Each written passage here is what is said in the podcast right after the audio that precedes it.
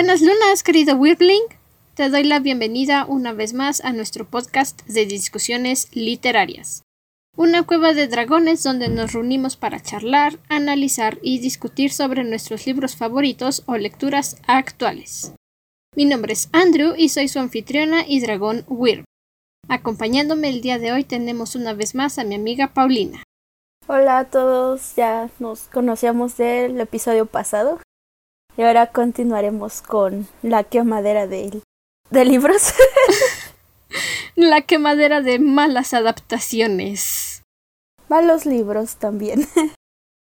Ambos, juntos los dos, sí. bueno, donde nos quedamos la semana pasada fue el origen de los fanfics, las plataformas donde es más común leer fanfics y las tramas usuales, los clichés. El día de hoy vamos a hablar sobre las autoras que comenzaron en el fanfic y terminaron publicadas por algún editorial. Habíamos mencionado que los fanfics mayormente son escritos por mujeres. Y entonces no es de sorprender que muchas de estas autoras hayan dado el salto para convertirse en autoras publicadas. Una de las más reconocidas es E. L. James, la autora de 50 sombras de Grey. ¡Bú! ¿Tú alguna vez leíste el libro? Leí los tres. Sí, yo igual. Así conocí a mis amigas en la prepa. yo no las conocí así, yo los leí porque dije, bueno, ¿cuál fue el, todo el alboroto por estos libros, no? ¿Qué es lo que los hace tan fantásticos y la verdad es que son malos. La narrativa en sí misma es pobre. No hay crecimiento, no hay desarrollo. Es como estar leyendo una lista de acciones. No hay nada nuevo que leer. Sí, se enfoca. bueno, se enfoca más en los. en el sexo, según. Y eso hasta lo hace mal. en otra cosa. Yo hace tiempo que no leo 50 sombras, la verdad. Yo solo lo leí una vez, pero déjame decirte que hace un muy mal trabajo. Y seguramente ya lo sabías o no lo habías escuchado antes, pero se refieren a 50 sombras como porno para mamás. Ay, qué horror. De lo malo que es.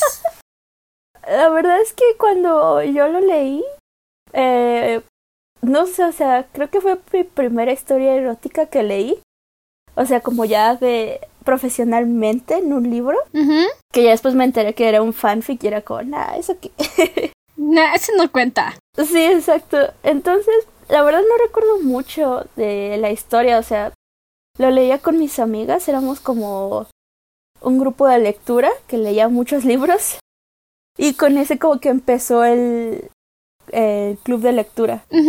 Entonces era como, ay, llegaste a esta parte y hacíamos como retroalimentación diario, éramos bien nerds.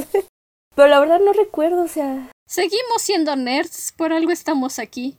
Sí, exacto. Pero cada quien ya fue por su camino. Eso sí. La verdad es que mi cerebro borró, borró muchas cosas de ese libro. Qué bueno que lo hizo. No, yo las conservo porque las necesito cuando es requerido destruir el libro, como hoy. Yo llegué a ese libro porque ah. empecé con Pídeme lo que quieras de Megan Maxwell. Ella es española. Y siempre estaban diciendo que era muy parecido a 50 sombras. Y que una obra maestra como 50 sombras. Y yo dije, bueno, pues a ver qué tal horrible. Lo único que agradezco fue que ahora puedo destruirlo con ganas. Sé lo que pasa, sé lo malo que es y lo puedo destruir. Pero el otro sí es bueno. O bueno, es que por ejemplo unas compañeras, unas amigas sí leyeron ese libro, pero la verdad es que yo no. Pues mira, para un adolescente de prepa está bueno. Es una historia que sí te llama la atención, que te atrapa, toca temas diferentes, no se avienta como 50 sombras a tratar el BDSM sin saber nada al respecto, pero ya como adulto regresando al libro, no, no es tan bueno. Sigue siendo porno para mamás. ya, ok, ok. Uh, ¿Llegaste a ver la película? ¿De Pídeme lo que quieras o de 50 sombras? No, de 50 sombras, ya. Regresando a 50 sombras. Vi la primera. No, no quise desperdiciar mi vida con las demás. no, yo no vi ninguna. Cuando salió la primera todavía era menor de edad. Entonces ya no, no, y tampoco me llamó la atención ya después.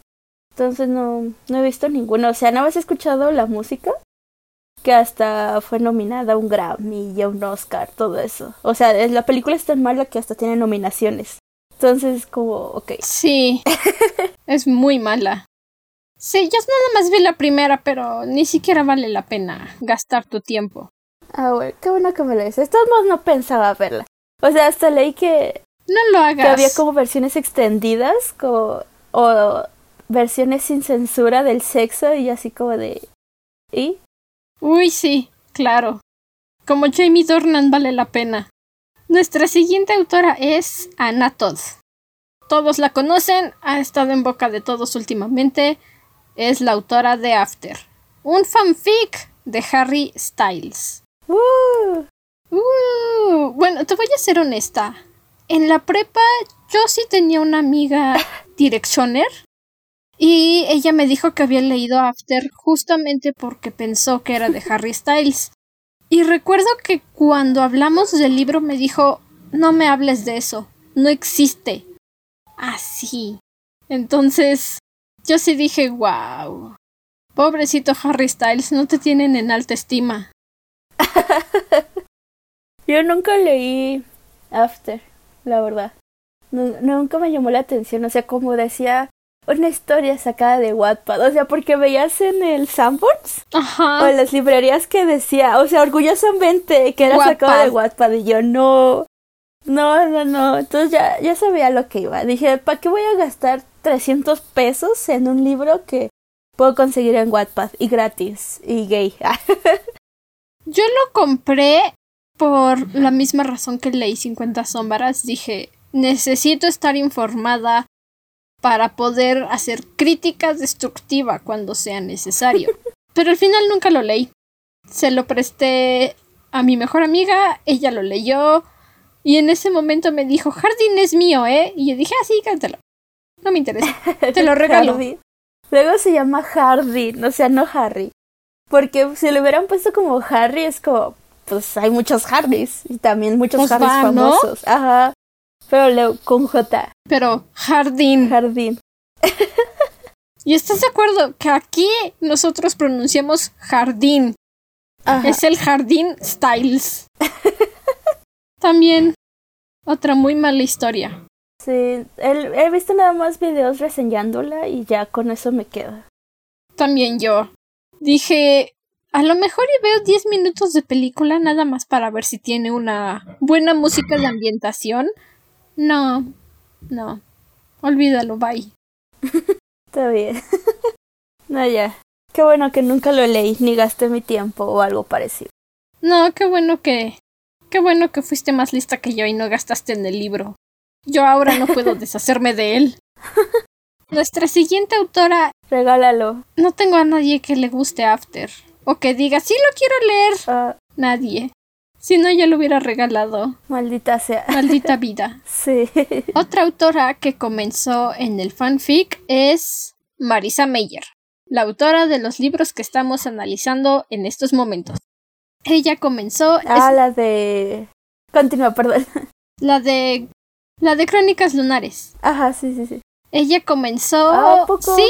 O sea, ella comenzó escribiendo fanfics de Sailor Moon en la plataforma de fanfiction.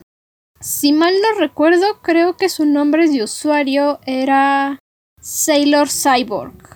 Órale, eso no sabía. Es. No es tan conocida como autora de fanfics, a diferencia de E.L. James y Anna Todd, porque ella sí se mantuvo más en el anonimato. Y sus libros no son una adaptación de fanfic, son una historia original. Ah, con razón. Entonces no tiene ese gran renombre como las dos anteriores. Pero creo que hasta el momento sigue su cuenta activa en fanfiction con sus historias de Sailor Moon. Mm, está bien, la voy a buscar a ver qué tal. y nada más está en inglés, obviamente. Ah, no hay problema. Sé un poco de inglés. Si no, ahí está el traductor. Si no, ahí está Google Translate. Sí. La siguiente autora es Sarah J. Maas. Es la que escribió Trono de Cristal y en estos momentos está escribiendo Una corte de espinas. Ella también comenzó con fanfics de un anime. No pude encontrar exactamente qué anime, pero uno de sus fanfics más conocidos era un recuento de los cuentos clásicos de las princesas. Y en una entrevista ella confesó que su idea para la saga de Trono de Cristal nació de una cenicienta asesina. Órale, eso ya es más profundo. eso está más profundo, sí. He querido leer esos libros, pero son muchísimos y no los quiero leer en PDF. Los necesito en mis manos para guardarlos en el congelador cuando me enoje con ellos. ok. O sea, pero son muy largos, este, como de muchas páginas. ¿O cómo? Algo. Creo que el primer libro son 400 páginas, una cosa así. Mm, sí, son bastantes. Y los demás se vuelven más gordos porque se añade más historia. Ok.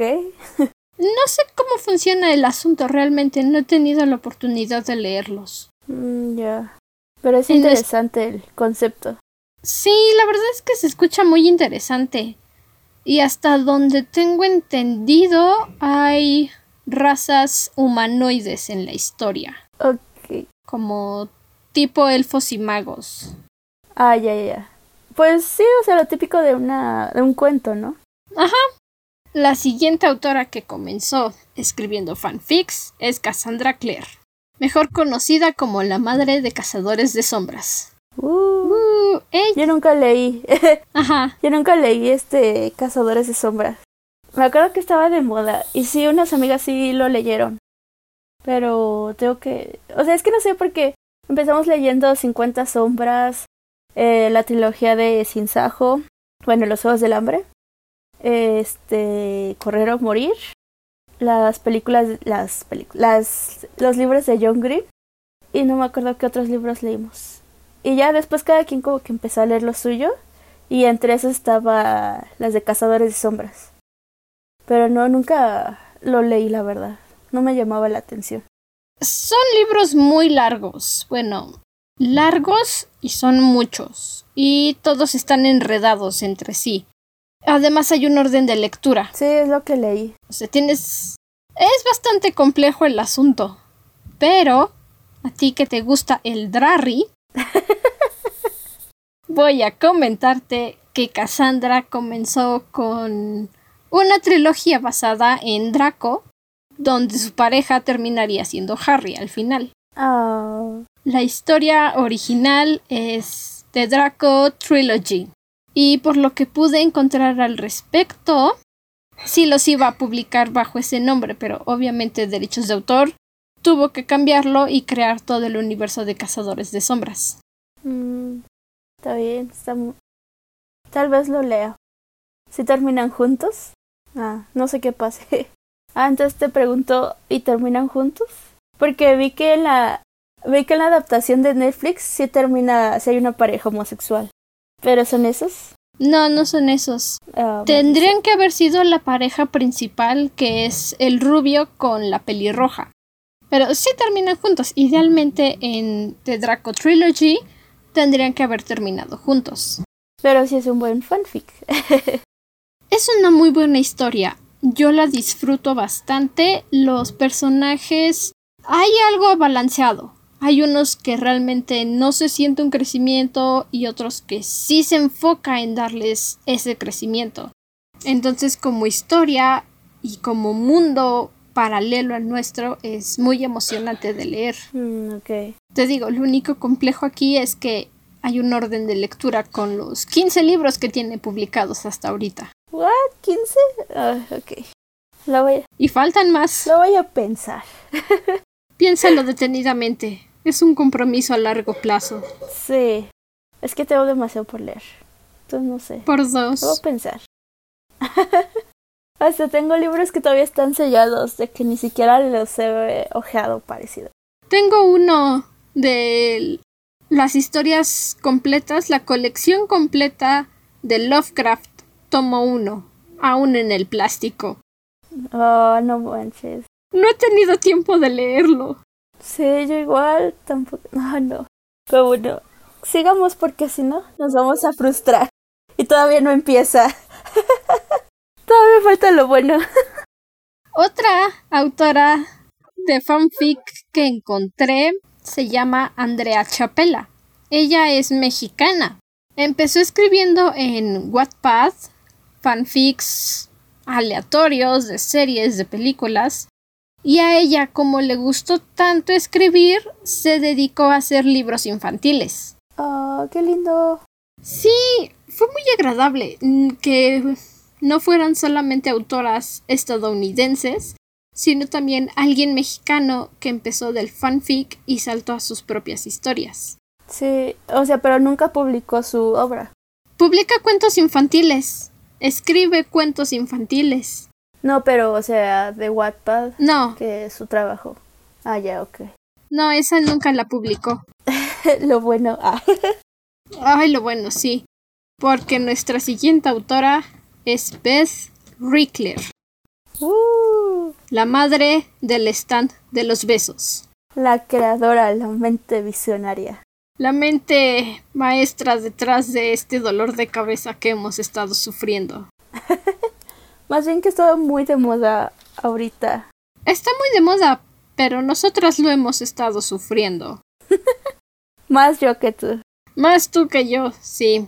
Sí. Yo... Ahí sí yo elegí ahorrarme el sufrimiento. Pero es que... Ay, no. A ver, ¿cómo empezamos? Ok. Eh, de todas las series, las películas que ha sacado Netflix de adolescentes, el stand de los besos es la menos peor. Ujú. Y eso lo dijeron muchos youtubers que sigo de, de cine, o sea, porque a mí me gusta mucho el cine. Entonces muchos youtubers de cine me dije- di- eh, decían eso y dije, bueno, vamos a verla. Y sí, o sea, la primera no es mala. No, la primera es... aguantable. Ajá, o sea, es como la comparaban que era como el High School Musical, High School Musical de, de los chavitos de ahora. O sea, con las relaciones Hmm. tóxicas y cosas parecidas. A ver, en High School Musical, Gabriela es la única tóxica, ¿ok? Sharpay intentó darle lo mejor a Troy. Gabriela era la única tóxica aquí. Y todos los demás. Exacto, o sea, aquí todos son tóxicos, hasta la propia protagonista. Todos. Todos, ¿no? To- hasta el amigo. Ay, sí, no. El amigo. Si hubiera un perro, hasta el perro sería tóxico. Creo que el que no es tóxico es el hermanito. Porque hasta el papá lo es. No, el hermanito también es retóxico. ¿Por qué? Porque no hace nada. Nada más está ahí. Es pasiva. Sí, entonces, eh, no sé cómo empezó. Ah, bueno, se venía la segunda parte. Oh, sí. E invité a, aquí a, a la amiguita Hola. a ver, a ver este, la segunda parte. Entonces, ella no terminó de verla porque no sacó el programa. Hicimos un Netflix party para ver la segunda parte y había tantas personas que mi película se quedó trabada. Creo que fue en el minuto 15, habíamos dicho. Como 20, creo. Y de ahí en adelante 15, 20 minutos, una cosa así. Y ya no avanzó mi reproducción de película. Entonces estaba enterándome de todo lo que pasaba a base de comentarios. Y todos los comentarios iban tipo, ya van a empezar otra vez, aquí vamos, con las reglas, a no tener comunicación. Y ahí fue cuando yo dije, ¿saben qué? Bye. No quiero nada que ver con ustedes, película de asco. Ok, pero ¿qué tal si empezamos con la primera?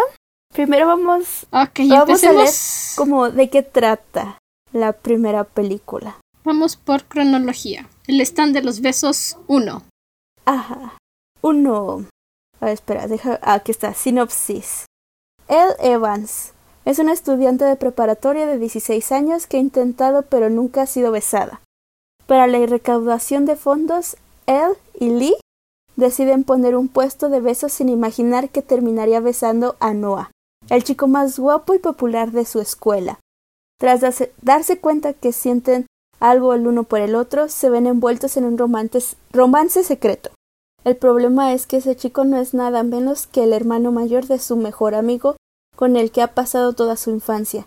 Tendrá que decidir entre la amistad de Lee o seguir a su corazón y tener un romance público con Noah.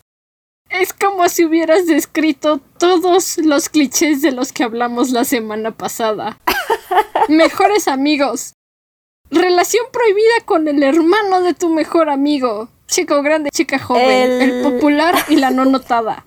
Ay, todo se desarrolla en prepa, porque no lo sé. Ah, por supuesto. ¿Por qué? Una prepa idealizada. ¿Por qué no? ¿Por qué no? Ay, bueno, ¿tú cómo quieres empezar?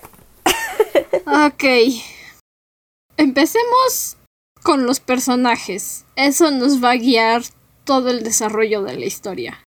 Él, como protagonista, es mala. No tiene autoestima, no tiene amor propio, no tiene dignidad. Y honestamente, cuando se le rompe su pantalón, la excusa más absurda para ponerle una minifalda es que se le rompe el pantalón. ¿Y no te podías haber amarrado el suéter a la cintura? Exacto, o sea, en la siguiente escena, su amigo lleva un suéter. O sea, creo que cualquier persona con sentido común diría, oye, ¿quieres un suéter? O sea, nosotras mismas como mujeres pasa algo y lo primero que decimos es ponte mi suéter. Ajá. Y no hacemos preguntas y nos ponemos el suéter. Y aquí el amigo, supuestamente el mejor amigo, ve que trae su faldita y no es para quitarse el suéter y decirle toma, cúbrete, tápate. No, le da lo mismo. Y lo único que hace es, oye, como que todos te están viendo, ¿no? ¿Quién sabe por qué? ¿Será porque ya maduras? O sea, porque le dice, o sea, que es que tu cuerpo ya cambió durante el verano, ya no eres la misma. Y es como, ¿what? Es lo más patético que puede decirte alguien. O- no te pega la pubertad de esa forma en un verano. No. A menos que seas el Jacob de Crepúsculo. cuando hizo Shark Boy y Lava Girl dos años antes de Crepúsculo. Él sí tuvo su golpe de pubertad. Oh, sí, es cierto. Sí, pero son dos años, gente, dos. Dos, No no es- un verano. No, ah, exacto, no son dos meses, creo. Y luego, lo más ridículo del asunto, llega uno de los jugadores de fútbol americano, le da una nalgada y en lugar de dejar que su amigo la defienda, que está haciendo lo único decente por ella, le dice, no, no, yo me encargo, este, no me toques, aléjate. Lo, lo único decente en toda la película, o sea, ya no esperen más de él. Esto es lo que va a hacer. la bien. única cosa buena que hace. Intenta defender a Y su ni lo hizo bien. Y ni lo hizo bien. lo peor del asunto, no puede ni defender a su amiga de acoso sexual. ¿Para qué estás bueno, Lee? Para ser tóxico y recordar reglas absurdas en una amistad que no funcionan. Ay, sí, eso también. Ay, no. Porque eso es algo que te recalcan constantemente en la película. Él y Lee tienen reglas establecidas en su amistad, reglas que deben respetar. Te lo prometo. Cada momento que tienen te recuerdan, oye, regla 14, regla 8, regla 25. Ay, sí, da súper cringe eso, o sea. ¿Qué clase de amistad es esa? O sea, es que sí vas a tener reglas. Todas las amistades creo que tienen reglas, pero no es como que agarras y las escribes, vaya. Exacto, o sea, son más bien como reglas de sociedad, ¿sabes? Ajá, o sea, hay cosas como que se dan a entender. O sea, si a una persona no le gusta que le abracen, y si te das cuenta, dices, bueno, no la voy a abrazar.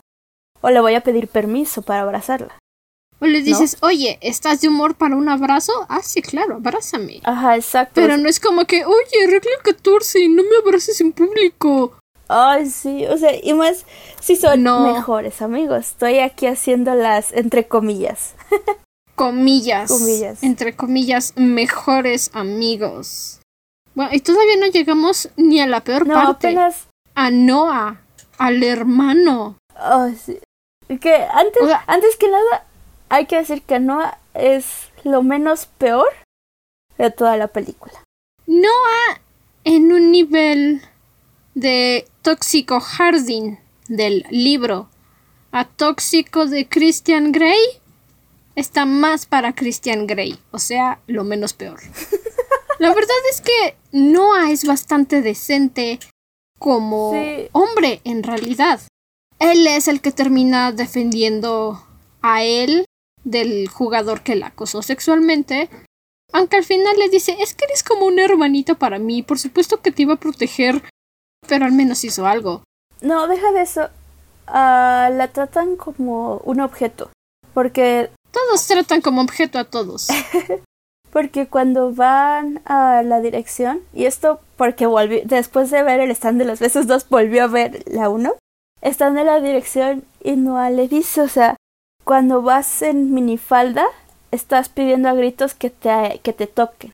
O sea que... Ah, sí, por supuesto, machito. Ajá, exacto, o sea, ella se lo ganó. Y es como, ¿what? Es que tú lo pedías. Ajá, lo pedías a gritos. Así lo dice textualmente. Y es como, guácala. sí, por eso te digo que en una escala de Harding y Christian Grey está más Christian Grey porque Harding del libro es de esos en los que tienes que pedir ayuda al FBI para que te salven. Y Christian Grey es de los que puedes decir, me voy de aquí, bye. Ok. Sí, no te persigue. Exacto. No, Christian no te persigue, por eso es no recuerdo. el menos tóxico en la escala. Sí, ok. Entonces, ¿qué sigue después? No me acuerdo. La fiesta. Ah, ok, ya me acordé. No, no es cierto, no es la fiesta. es cuando van a, a detención. Ah, sí, en detención. Y el tipo que, que acosó, ajá, que acosó sexualmente a la protagonista, que se me olvida siempre su nombre, a él, eh, le pide su número. Le manda una notita que dice lo siento. ¿Qué puedo hacer para que me des tu número? O sea, no es ¿qué puedo hacer para que me perdones? Dame tu número. No, a lo que va. ¿Qué puedo hacer para que te fijes en mí e ignores que descaradamente te acosé? Y esta tonta todavía le responde. O sea, el hermano la voltea a ver, Noah la ve en detención y le dice que no con la cabeza, no le respetas. Y esta tonta, nada más para llevarle la contra a Noah, le responde. Es como de, amiga, date cuenta, por favor, quiérete tantito. Quiérete mucho, por favor. No creo que pueda llegar a tanto. Quiérete tantito. Sí, exacto. Y entonces, ah. el fulano este hace lo que le pide la protagonista para perdonarlo y luego le invita a salir para que al final la deje plantada. ¿De verdad esperabas que asistiera a tu cita? Oh, sorpresa. Pero todo tiene una explicación. Claro que sí. Ay, sí. Una muy clara explicación. El machito de Noah amenazó a todos los chicos en la escuela para que no inviten a salir a él o les va a romper la cara. Eso es un semáforo naranja y tienes que salir corriendo. Más bien ignorarlo porque supone que no son ni amigos. Ah, porque Lee está complejado. Clásico, el hermano menor vive complejado de la grandeza de su hermano mayor. ¿Y qué hace el menor? Nada. Nada.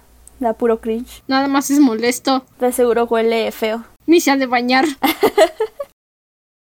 Ni se ha de bañar. Sí, se ve bien grasoso. Es el típico hermanito que dice, es que mi hermano me roba todas las victorias, pero no hace nada. Nada. Sí. No. Ay, no. Y después... Ah, y después... La fiesta. ¿Qué más tuyo? no, todavía no es la fiesta. Ya me quiero quejar de la fiesta. Ay, sí. Ok, antes de que lleguemos a la parte de la fiesta, él le reclama a Noah, le dice, no soy tu objeto, no puedes decidir por mí antes que nadie. No eres mi dueño. Ajá. ¿Y sabes qué le contesta Noah? Ya lo veremos. Ya lo veremos. O sea... De verdad, es lo menos peor, pero sigue siendo peor. Sigue siendo molesto. Todos tratan a él como si fuera una muñeca Barbie que se pueden prestar cuando se les antoja. Sí, sí, o sea, no. Creo que la tratan como objeto, prácticamente. Ese es todo su rol en la película, ser un objeto. Oh, sí, qué horror. Después ah, tienen que hacer un stand para una causa benéfica. Eh, Ay, sí, para su estúpida feria. Ajá, y hacen un stand de besos. Wow, qué sorpresa. Entonces los presentan, dicen, pues va, pero ¿quiénes van a estar? Obviamente, pues la gente va a querer a los más populares, va a querer a su crush, va a los buenotes. Va a ver, quiere ver carne. No van por la gente. Carne de la buena. Quieren un objeto que besar. Quieren a las plásticas. Exacto. Sí, entonces su mayor atractivo es Noah, porque el más guapo, él todos la pueden y qué mejor pagar para besarlo. Entonces, ahora sí, vamos a la fiesta. Ay, la de la... Ay, odio esta fiesta con cada fibra de mi cuerpo. Él intenta llevarse bien con las populares de la escuela y deja que le emborrachen. En lugar de tener valor y decir no gracias, no bebo, dice, mm, bueno, está bien, lo voy a intentar. Y toma, y toma, y toma, y toma. Y el supuesto mejor amigo que hace, la ve a lo lejos y se ríe. Y dice, ajajajaja, qué graciosa. Deja eso, toma de una forma irreal. O sea, no no es, digo que esté mal que te emborraches en la prepa, creo que es normal.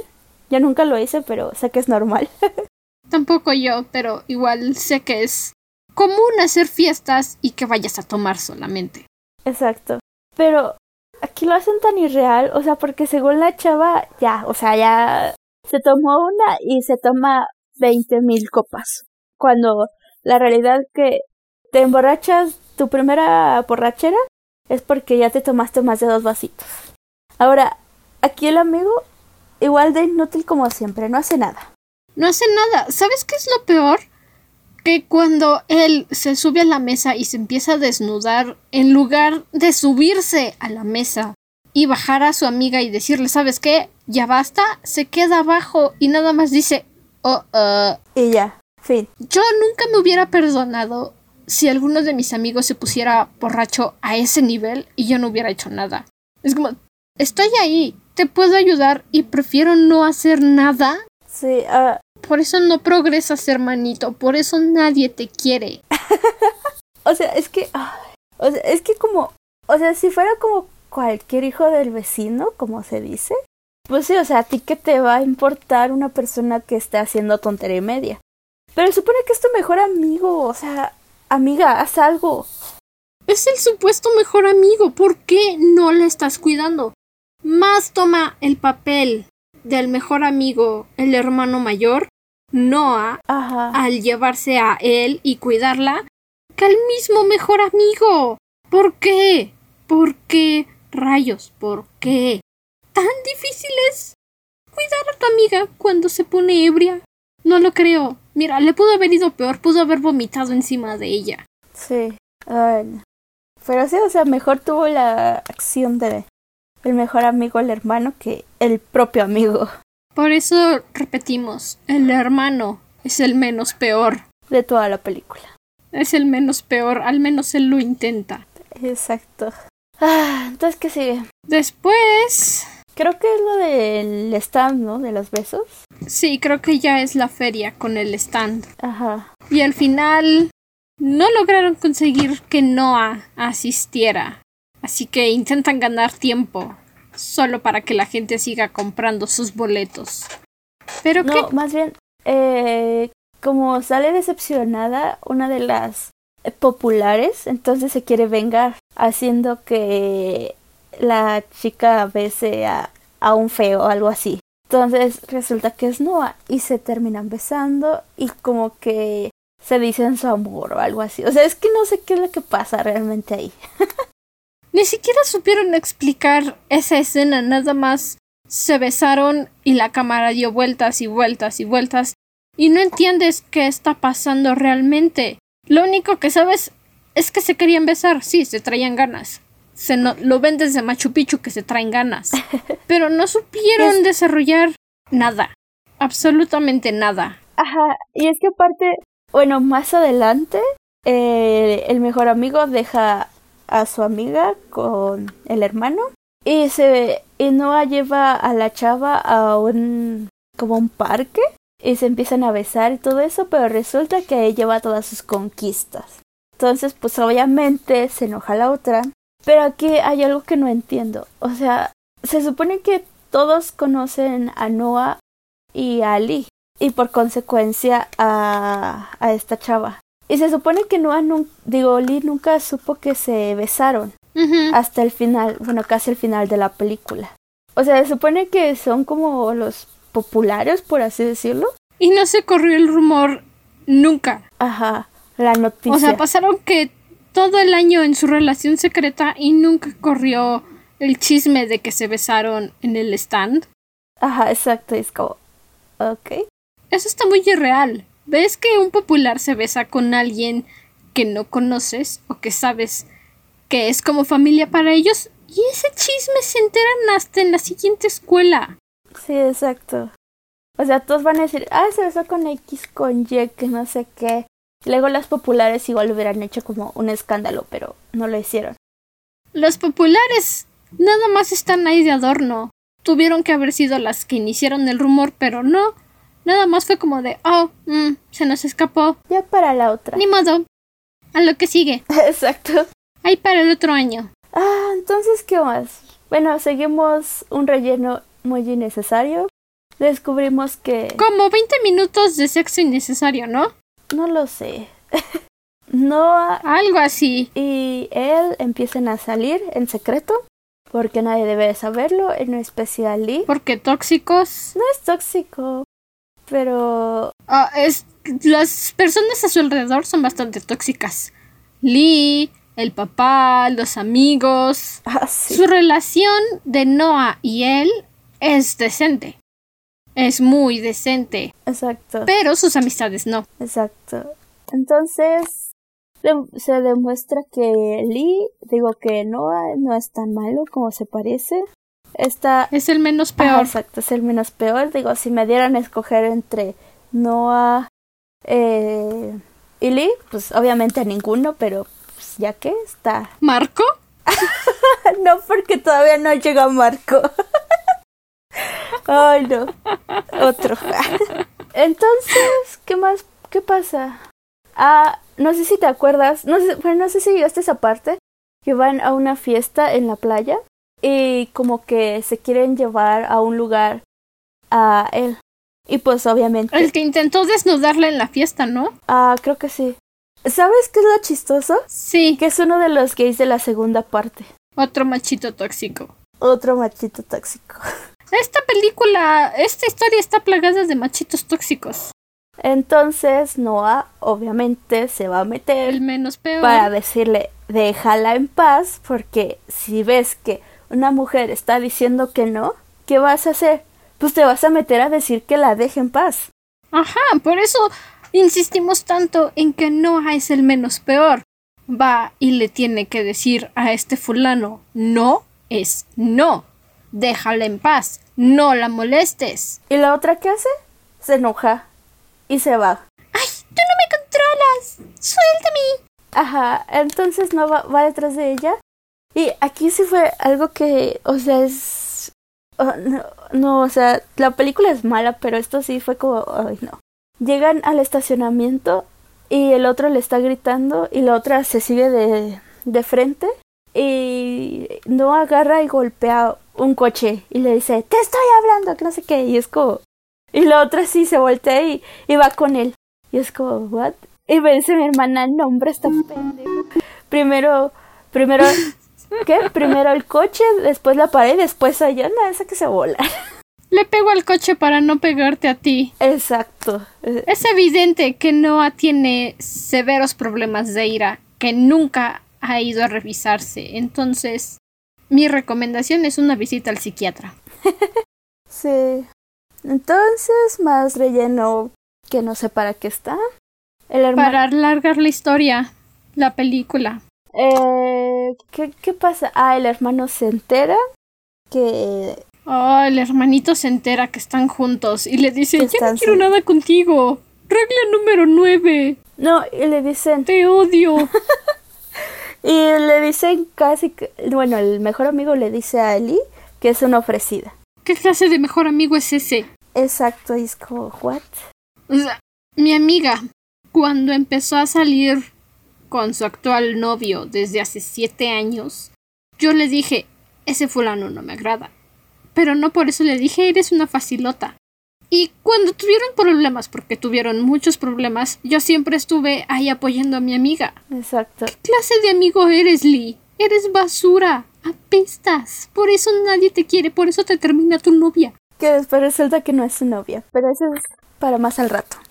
Eso es para después. Ajá, y después, más relleno innecesario.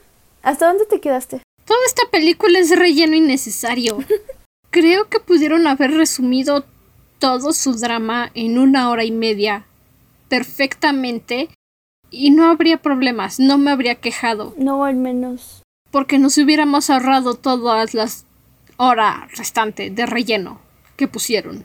Eh, es que la primera dura 1.40 más o menos. Entonces, Aún así es demasiado tiempo, es mucho relleno. 40 minutos ya se acaba. Ya, bye. Y todavía tiene relleno. Todavía tiene. Ah, entonces van a un baile. No sé por qué. O sea, es que tampoco hay fechas como, ay, es noviembre o que alguien lo diga. O sea, es como que.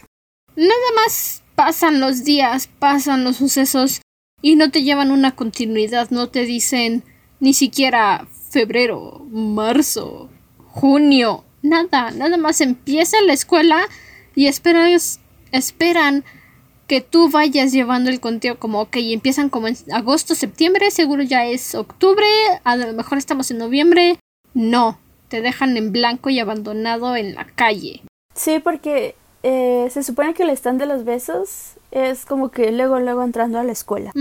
O sea, como por octubre, septiembre, octubre. O sea, es lo que yo creo. Más o menos. Pero después hay una fiesta de disfraces que según yo sería como por octubre, noviembre. Pero aquí va la, incon- la inconsistencia. Una de muchas. Em- Empiezan a hacer como un recuento de todo lo que ha pasado en el año.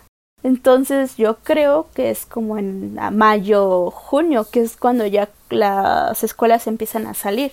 Y hay un... Pero es que. Bueno, no, sigue, sigue. Soy yo quejándome de esta película y su mala secuencia de historia. y todavía falta la segunda basura. Perdón, parte. Y todavía viene lo mejor. Oh, sí. Entonces, ¿qué? Ah, sí, hay este, hay fotos de todo lo que ha pasado en el año. Y está el stand de los besos. ¿Por qué no? Porque fue lo más popular. Claro, Y Noah nunca se enteró, de, y Lee nunca se enteró que Noah y él se besaron. en el stand, o sea, No lo sé. todavía aparte dejan al amigo tóxico en la ignorancia. Por lo menos tengan la decencia de decirle. Sí, y aparece Noah de sorpresa porque quiere arreglar las cosas con Lee, con él. Y pues obviamente él, él, él dice que no. Ya no sé qué pasa después. No, les dice que sí. Le- no, creo que no. Creo que ella se va. Apar sí, aparece de sorpresa. No, aparece de sorpresa. Y él le dice, es que yo sí te amo y quiero estar contigo y quiero que sigamos juntos. Y la otra tonta le dice, ok. Y pasan el resto del verano juntos antes de que él entre a Harvard porque le ofrecieron una beca deportiva. No, eso es después. Eso es después. ¿Estás segura de que no es después de eso? Ah, porque en medio de todo el relleno innecesario. Ah, No, eso es después. Porque cuando sale el stand, ella le dice que no, que casi casi le arruinó la vida. O sea, su vida con Lee. Y ya. La vida sigue. Breaking news. mm, este, sale que el deportista ganó una beca Harvard. Y ya después creo que es la cena de acción de gracias o algo así. Creo que le estás confundiendo con la segunda. Es el cumpleaños. Sí, exacto, la estaba confundiendo. Las estás mezclando. Sí, es que son todas, son iguales. Es la misma historia, solo que eh, pasa en diferentes lugares. Exacto. Como los amigos cumplen años el mismo día, hacen su fiesta juntos. Claro, porque eh, solamente puedes lograr eso con una cesárea. Exacto. Algo. O sea, parto natural no fue. Absurdo otra vez. O fueron extirpados como alien, o fue. No hay otra explicación, tuvo que haber sido cesárea. para que nacieran el mismo día. Em, exacto. Pero bueno, eso ya es otra historia. eh, ¿Qué? Ah, sí, este se supone que Noah ya se fue a Harvard, a Boston creo, ¿no? Queda en Boston. Ajá. Sí, ya está en Harvard. Sí, entonces ya se fue, ella lo extraña y dice el mejor amigo, vamos a alcanzarlo al, al aeropuerto. Y otra incongruencia. Cuando están en el coche, mágicamente Noah y, Lee se parecen físicamente porque son de la misma altura, Entonces, están igual de anchos, tienen los igualitos, claro, no hay ni cómo diferenciar el uno del otro. Ajá, y resulta que Noah se vistió, ajá, se hizo pasar por Lee. Y es como, ah, va. Y ya otra vez relleno innecesario. Ah, mira. De que pasaron ah, el verano juntos y fin. Todo esto es relleno innecesario. Todo. Uy, te falta la segunda. Uy. Bueno, vamos a resumir la segunda porque es exactamente lo mismo. Empiezan hablando de lo maravillosa que es su relación con Noah, lo maravillosa que es su amistad con Lee, basándose en reglas. Y después es como si volvieras a ver la primera película. Solo que ahora él es una celosa tóxica que no confía en su novio. Sí y su novio prefiere no decirle las cosas por miedo a que ella se ponga celosa. Más bien, los dos son tóxicos. Tóxicos. ok, entonces la sinopsis es... Aún no sabe a qué universidad ir. Y él ya sopesa su amor a distancia con Noah, otro tipo de amistad con Lee y lo que siente por un nuevo compañero de clase. Esa es la sinopsis de Netflix. Oh, claro. ¿Cómo, cómo se nos pudo haber olvidado ese cliché la semana pasada. La relación a distancia y el compañero nuevo malo que llega para enamorar a la protagonista. Eh, deja de eso, o sea, son cuestiones, son malentendidos que se arreglan hablando. Pero al parecer las capacidades de, de comunicación no están desarrolladas en estos sujetos. Otra vez, una mala historia, malas relaciones, malos personajes. Creo que me engañas. Realmente ninguno de estos personajes tiene la capacidad básica de decir, oye, tengo un problema. Cuéntame qué te sucede. Nadie. Absolutamente nadie. Ay, no, ¿de dónde empezamos? Bueno, ok, es prácticamente lo mismo. Del stand, de mm, no sé qué Básicamente, oye, es que siento que mi novio me engaña. Pues engáñalo de vuelta. Ah, pues sí, ¿verdad? Lógica del stand de los besos. Si quieres, haznos un resumen rápido. Tú que sí la viste completa y yo decidí no someterme a tal tortura. Pues ya es el último año. Eh, Noah ya se fue, pero tienen problemas de comunicación porque Noah se hizo amigo de una chavita pero tampoco le cuenta de ella. Entonces, obviamente, él va a tener sus, sus dudas sobre lo que pasa al respecto con ellos dos. Sus crisis. Ajá. Y llega un compañero nuevo, que como le estábamos platicando, es el estereotipo perfecto de un latino. Pobrecito Lance. es alto, moreno, Toca la guitarra. Toca la guitarra, canta, baila. Es. Ajá, es, exacto. Es, todo lo que piensa. Todo. De un latino. Es candente, tiene cabello negro, es chi. Bueno, es ondulado. Una gran sonrisa, un hoyuelo. Ojos brillantes y claros. Ajá, ojos brillantes y claros. Exacto, no lo puedo haber dicho mejor. Y por supuesto es carismático y bueno en los deportes, es bueno en todo lo que se proponga. Y pues ya eso es todo. Ah, y obviamente la protagonista se interesa en él. Como que hay un poco de tensión ahí, pero obviamente la, la protagonista tiene que eh, serle fiel al otro, aunque el otro le dé indicios de que le está siendo infiel, ¿verdad? Ella también le da muchos indicios de que es infiel. Sí, pero es que... ¿Cómo se llama este amigo? Marco es como que muy irrelevante en la historia. Realmente, de lo que me contaste, Marco nada más está ahí como objeto que le ayuda a él a alcanzar sus metas. Ah, sí, porque él y Noah, digo Olive, quieren estudiar en la misma universidad, en la misma en la que fueron sus madres. Pero, como Noah está en Harvard, pues le dice que ve a Harvard. ¿Y la otra qué hace? Claro, como es tan fácil. Ah, deja de eso, deja de que sea fácil. Pues sí, o sea, como no tiene amor propio, autonomía, cosas parecidas, y los otros... No sabe pensar. Ajá.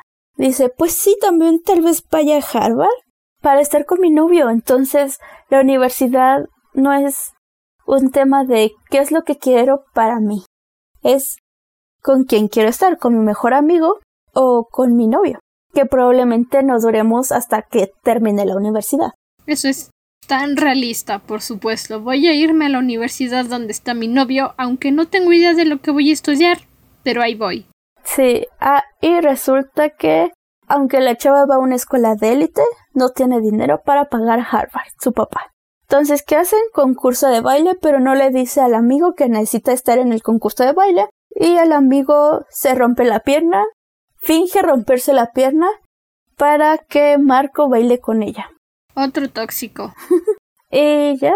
Realmente, esta amistad es horrible. Qué bueno que nunca tuve amigos así. Qué bueno que nunca voy a tener amigos así. Espero que no. Y pues ya eso es todo. Mucho relleno. Está él, sí, él se va a Harvard a hacer una entrevista, encuentra un, un arete y se da cuenta que es de la chava con la que cree que lo engaña. Pero tampoco, o sea, como que, no sé. O sea, es que sí parece que la está engañando, pero al final es como que es que estás loca. Tú lo pensaste. Y es como, ok, gracias. Es que realmente nada más es un teatro que se está montando ella, porque nunca habla nada con su novio. Y pues ya. y pues ya. Es que está bien fea la película, o sea, creo que lo... Es muy mala. Definitivamente no la recomiendo para nadie. No. Y bien chistosa porque muchos dicen que es como que un poquito más mejor y yo... Ah, no. Es un poquito más peor que la primera. Sí, cuando estábamos en el Netflix Party, no sé cuántas cosas habían pasado. A mí ya se me había hecho eterna la película. O sea, yo, yo juré que ya habían pasado unos 40 minutos y no apenas iban 20 minutos. Y yo. Ah. sí. Demasiado tiempo para que dure una película tan mala. Sí, y esta película dura dos horas y cacho. Ay, todavía peor que la primera. Exacto. Yo nada más vi reseñas de la 2. No. No quise someterme a pasar dos horas de mi vida viendo esa cosa. Es muy mala. Es que es horrible. Ah, se deja que entra en una competencia de baile Marco y él, sí, ¿verdad? Sí. Y pues. Ah, porque entran a la competencia por el premio, que son 50 mil dólares. Y yo supongo que él quería usar esos 50 mil dólares para pagar su universidad en Harvard. Sí. Mijita, sí, o sea, eso sí lo dice. Un año en Harvard cuesta 50 mil dólares. ¿De dónde ibas a sacar el dinero para el resto de la carrera? Ahí sí se iba a convertir en una fácil. No sé, es que... Ay, no. Qué horror. Es que eh, estaba pensando... Es que es lo como lo te, te comenté la otra vez de que... O sea, tampoco se ve que él estudia en una universidad de élite. En una escuela de élite. Pero nunca dicen como si ella tenía beca o algo parecido, o sea, nunca dicen eso. No hay ninguna aclaración de cómo es que su papá puede pagar esa escuela si no puede pagar la universidad. Entonces es como, sé, es demasiado raro. Esta película solita saca sus inconsistencias.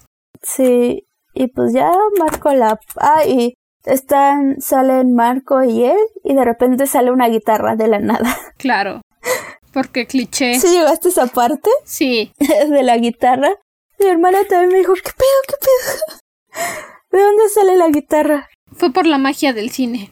Sí, claro. Hasta dice mi hermana que hasta la chava así como, ¿what? ¿Y eso es dónde salió? De su bolsa mágica. Sí, claro. Ay, ay, ay, ay, ay, ay, ay. Ay, no. Qué película tan mala, qué historia tan mala. Y todavía faltan... ¿Qué historias tan malas realmente? Y al día siguiente, al día siguiente que se estrena la segunda parte, anuncian la tercera. Lo peor. Y son Lo cinco bueno libros. es que solo son... Sí, ¿Son cinco? es la que vimos. No, las, las dos. Ay, qué Un asco. road trip. Ya hasta road parecen after. La de la universidad. Y no me acuerdo qué otra historia hay. Pero son cinco. Malas, seguramente. Y ahí estaré para verlas. Esta vez no cuentes conmigo, no voy a soportar lo mismo otra vez. Pero ahora será un road trip. Piénsalo bien. Ugh, solo puede salir mal. Sí. y va a salir de nuevo Marco. Ah, bueno. Toca recuérdame, Marco. Sí. Creo que he leído demasiados fanfics con latinos para saber que eso es un clichezote así súper, súper cañón. Por supuesto que es un clichezote. Es lo único que saben trabajar. Y ni lo hacen bien.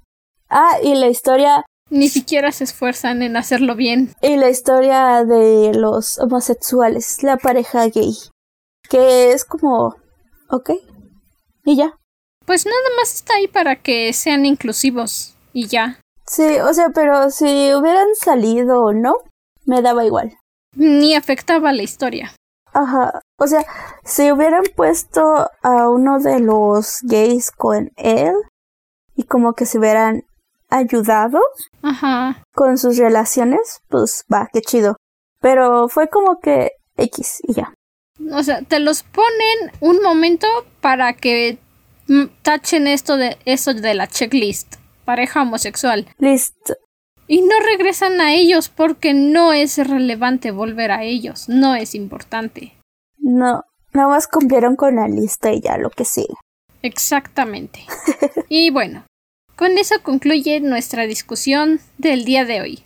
Desde mi punto de vista personal, escribir fanfics es bueno, es relajante, es entretenido poner a tus personajes favoritos o situaciones graciosas con alguien que ya conoces.